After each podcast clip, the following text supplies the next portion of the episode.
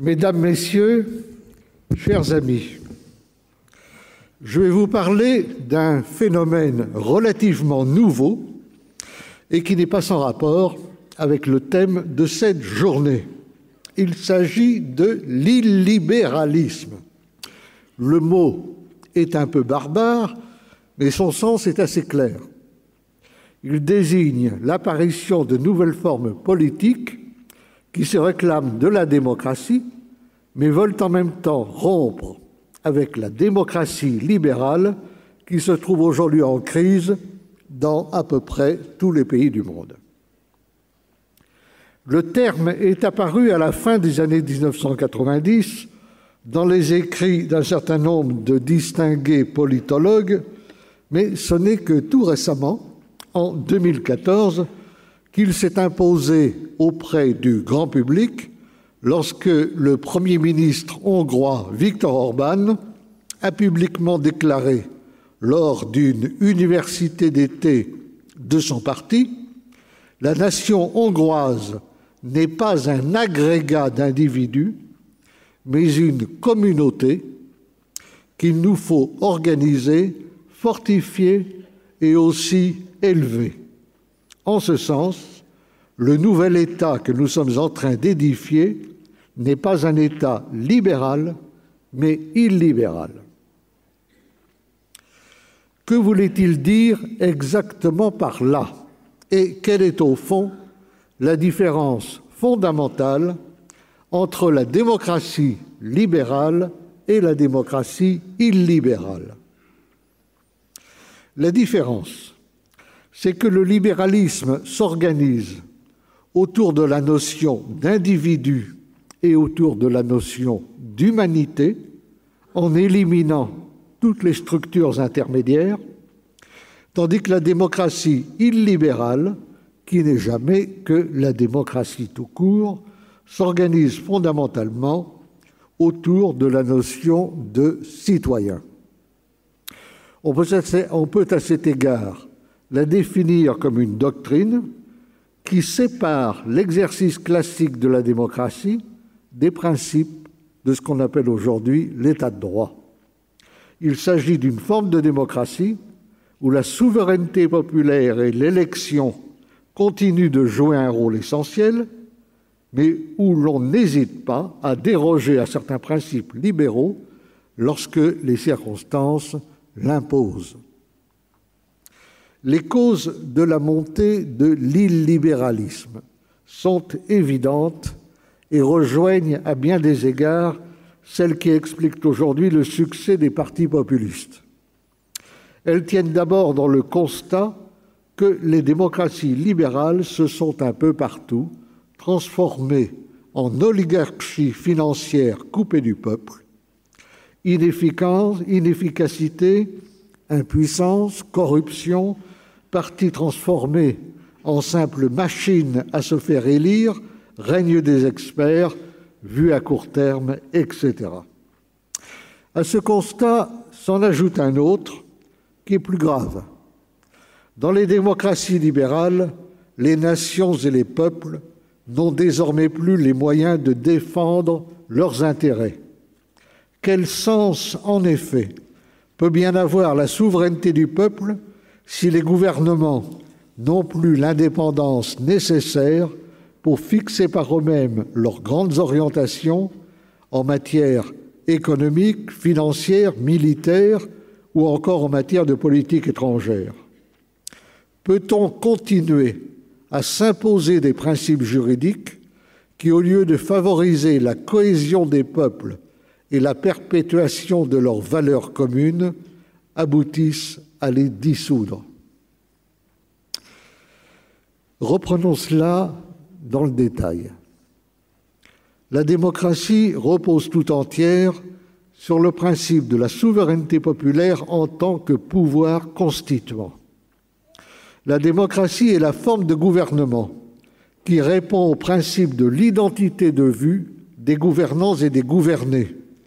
L'identité première étant celle d'un peuple concrètement existant par lui-même en tant qu'unité politique. tous les citoyens appartenant à cette unité politique sont formellement égaux. Précisons toutefois que le principe de la démocratie n'est pas celui de l'égalité naturelle des hommes entre eux, mais celui de l'égalité politique de tous les citoyens. Le suffrage obéit à la règle un citoyen, un vote, et non pas, comme on cherche à le faire croire, à la règle un homme, un vote. Le peuple en démocratie n'exprime pas par le suffrage des propositions qui seraient dans l'absolu plus vraies que d'autres, il fait simplement savoir où vont ses préférences et indique s'il soutient ou désavoue ses dirigeants. Comme l'écrit très justement Antoine Chollet, dans une démocratie, le peuple n'a ni tort ni raison, mais il décide. C'est le fondement même de la légitimité démocratique. C'est bien pourquoi la question de savoir qui est citoyen et donc qui ne l'est pas est la question fondatrice de toute pratique démocratique. C'est pourquoi également les frontières territoriales de l'unité politique sont essentielles. Pareillement, la définition démocratique de la liberté n'est pas l'absence de contraintes, comme dans, la comme dans la doctrine libérale ou chez Hobbes, mais s'identifie à la possibilité pour chacun de participer à la définition collective des orientations politiques et des contraintes sociales, les libertés enfin, toujours concrètes, s'appliquent à des domaines spécifiques et à des situations particulières. Le libéralisme est tout différent. Alors que le politique n'est ni une sphère, ni un domaine séparé des autres, mais une dimension élémentaire de toute société ou communauté humaine, le libéralisme est une doctrine qui, sur le plan politique, divise la société en un certain nombre de sphères et prétend que la sphère économique doit être rendue autonome vis-à-vis du pouvoir politique, soit pour des raisons d'efficacité, le marché ne fonctionne de manière optimale que si rien ne vient interférer avec son fonctionnement prétendument naturel, soit pour des raisons anthropologiques, la liberté du commerce, dit Benjamin Constant, affranchit l'individu du pouvoir social, car c'est par définition l'échange économique qui permet le mieux aux individus de maximiser librement leurs intérêts. L'économie, on le voit, perçue à l'origine comme le royaume de la nécessité, devient ainsi par excellence celui de la liberté. Redéfinie dans un sens libéral, la démocratie n'est plus le régime qui consacre la souveraineté du peuple, mais celui qui garantit les droits de l'homme. Entendons par là des droits subjectifs inhérents à la personne humaine et déclarés pour cette raison à la fois naturels et imprescriptibles. Pour les libéraux, ces droits de l'homme priment la souveraineté du peuple, au point que celle-ci n'est plus respectée que pour autant qu'elle ne les contredise pas. L'exercice de la démocratie est ainsi placé sous condition, à commencer par celle de respecter les droits inaliénables que posséderait tout individu à raison même de sa seule existence. Confondu avec un état de droit devenu l'horizon indépassable de notre temps, la démocratie se transforme en un mouvement vers une égalité toujours plus grande, cette égalité censée résulter de la libre confrontation des droits n'étant plus comprise que comme synonyme de mêmeté. L'état de droit dissout le politique sous l'effet corrosif de la multiplication des droits, comme le dit très bien Marcel Gaucher, à être invoqués sans cesse, les droits de l'homme finissent par paralyser la démocratie. L'état de droit, dont il faut rappeler qu'il est d'abord un état de droit privé, implique la primauté du droit sur le pouvoir politique et repose sur l'impératif d'obéissance à la loi, tout en s'appuyant sur la métaphysique des droits de l'homme, seul censé garantir la dignité humaine, il consacre le pouvoir des lois générales comme des normes générales s'imposant à chacun, à commencer par les dirigeants.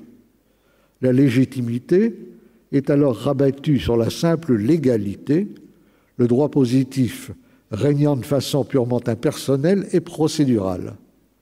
Carl Schmitt a montré que ces systèmes éliminent la notion même de légitimité et qu'ils s'avèrent incapables de fonctionner dans les situations d'urgence où les normes ne sont plus valables. Ce remplacement de la politique par le droit ou par la loi aboutit en fait à vider le politique de sa substance. L'état de droit va nécessairement de pair avec l'individualisme libéral et sa conception d'une liberté toute négative qui ne concerne que l'individu et jamais la collectivité. C'est ce qui explique que le libéralisme soit fondamentalement hostile à la notion de souveraineté, sauf, bien entendu, à la souveraineté de l'individu. Pour lui, toute forme de souveraineté excédant l'individu est une menace pour la liberté. Il condamne donc la souveraineté politique, la souveraineté nationale et la souveraineté populaire au motif que la légitimité n'appartient qu'à la volonté individuelle. Dès qu'il y a une souveraineté, disait déjà Pierre-Paul Royer-Collard, il y a despotisme.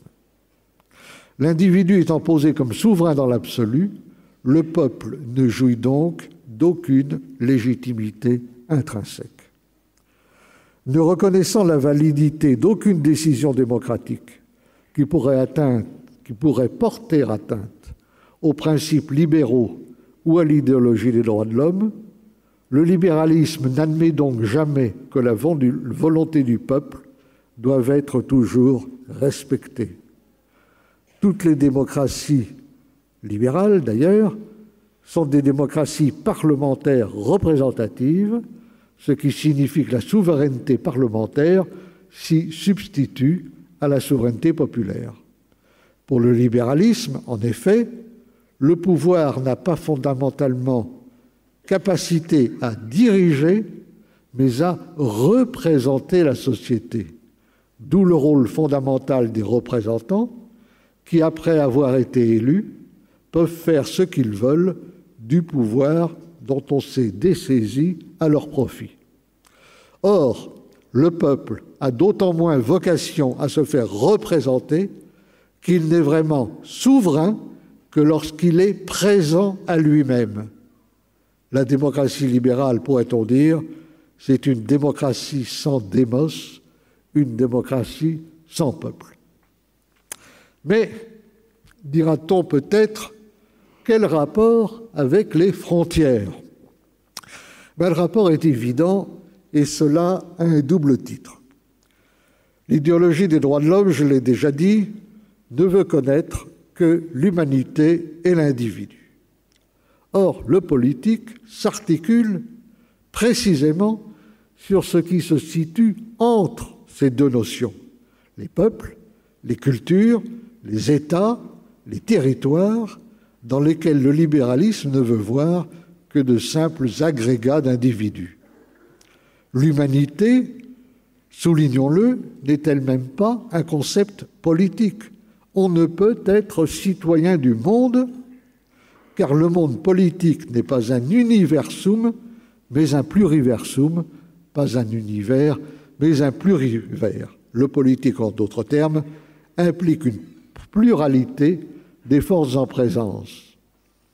Ils sont déduits, comme l'a écrit Michael Zandel, que des principes universels sont inaptes à fixer ou à défendre une identité politique commune. C'est pourquoi le politique implique l'existence de frontières sans lesquelles la distinction entre citoyens et non-citoyens se trouve privée de signification. Et la démocratie, elle aussi, exige qu'il y ait des frontières, car c'est seulement dans un cadre territorial bien défini, déterminant le cadre d'exercice de la souveraineté, que le jeu démocratique peut s'exercer. C'est ce que constatait encore tout récemment le juriste Bertrand Mathieu quand il écrivait, je le cite, La démocratie implique l'existence d'une société politique inscrite dans des frontières et formée par un peuple composé de citoyens liés par une communauté de destin et le partage de valeurs communes. Ce n'est à cet égard pas un hasard si les démocraties illibérales commencent à se multiplier au moment même où l'Union européenne est en train de se briser sur la crise migratoire.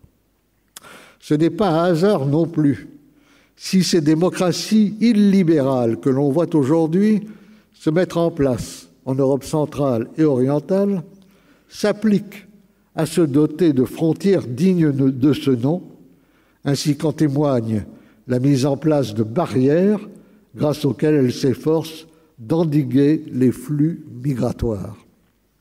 Pour le libéralisme, au contraire, partisan de la société ouverte et d'un monde sans frontières, le principe qui s'impose, c'est celui bien connu du laisser-faire laisser passer la libre circulation des hommes, des marchandises et des capitaux.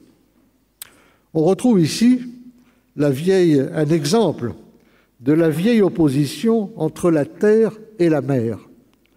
Seule la terre, en effet, peut connaître des frontières, alors qu'on ne peut en instaurer aucune sur les mers et sur les océans. Les flux migratoires tout comme les flux commerciaux et les flux financiers appartiennent au monde maritime, pourrait-on dire, des flux et des reflux, tandis que le politique apparaît intrinsèquement lié au monde tellurique qui exige des délimitations et des lignes de front. Vous savez que le sens premier du mot frontière, c'est précisément celui de ligne de front. Mais, il faut bien voir également, et ce sera euh, la conclusion de cette communication, que les frontières ne sont qu'un exemple parmi d'autres des limites. Elles disent où s'arrête et où commence l'autorité politique et la légitime volonté des citoyens de faire respecter leur personnalité, leur spécificité sociale historique, leur sociabilité propre, c'est-à-dire leurs mœurs. Or, nous vivons aujourd'hui à l'heure de l'illimitation, c'est-à-dire de la négation généralisée de toutes les limites. Nous vivons, pourrions-nous dire, à l'heure du trans, transnationalité, transfrontalier, transaction, transsexuel, transparence, transgression, transhumanisme. La limite, c'est la mesure. L'illimité, c'est la démesure. Et c'est en même temps l'indifférenciation, l'hybridation, l'éradication des particularités et des normes que l'idéologie dominante a entrepris depuis si longtemps de déconstruire. Cette illimitation trouve son illustration la plus typique dans la nature même du système capitaliste. La caractéristique fondamentale de ce système est en effet son orientation vers une accumulation sans fin au double sens du terme, processus qui ne s'arrête jamais et qui n'a d'autre finalité que la valorisation du capital, système où tout surplus est employé à se reproduire et à s'augmenter de lui-même. Tout ce qui peut faire obstacle à la, circulation, des hommes et des choses nécessaires à l'expansion planétaire du marché à commencer par les frontières, doit être éradiqué ou tenu pour non existant. La logique d'expansion du capital ne diffère guère au fond du processus d'arraisonnement du monde que Heidegger appelle le Gestel ou la machination, Machenschaft. Perçu comme un objet dépourvu de sens intrinsèque, le monde est interprété comme fondamentalement exploitable. Il est sommé de devenir rentable et source de profit, c'est-à-dire valeur au sens économique du terme. C'est cette illimitation dans la visée comme dans la pratique qui fait du capitalisme un système reposant sur la démesure, la négation des limites, seulement préoccupé de produire toujours plus de valeur pour augmenter et valoriser toujours plus le capital. Vous remarquerez au passage que la société des individus est tout naturellement une société de marché, car l'illimitation du désir et l'inflation des droits répond à l'illimitation qui est le principe même de la reproduction du capital. L'homme économique, l'homo economicus, vise à maximiser son intérêt comme la forme capitale vise à maximiser le profit. L'un et l'autre, finalement, cherchent à s'augmenter dans la seule catégorie de l'avoir. Entre la notion de frontière et l'idéologie du capitalisme libéral, la contradiction est donc totale. L'apparition des démocraties illibérales le confirme, et j'ai envie de dire que celui qui pourrait en tirer la leçon, puisqu'il sait à l'occasion critiquer le libéralisme, c'est bien le pape François, qui ne manque pourtant jamais eu l'occasion de prêcher l'accueil inconditionnel des migrants, quels qu'ils soient. Il faut construire des ponts et non pas des murs, dit le pape François, qui est ici dans son rôle, puisque le peuple de Dieu ne connaît pas de frontières et qu'un souverain, pontife est étymologiquement un pontifex, c'est-à-dire un homme qui fait le pont. Mais c'est là une alternative irrecevable. Le pape oublie seulement qu'entre les murs et les ponts, il y a aussi des portes qui peuvent être ouvertes ou fermées selon les circonstances, et surtout qu'en certains cas, le pont le plus efficace, c'est le pont-levis qui se baisse ou qui se lève pour ouvrir ou fermer le passage, permettant d'accéder à une cité menacée. Il est temps, à mon sens, aujourd'hui, de relever le pont-levis. Je vous remercie.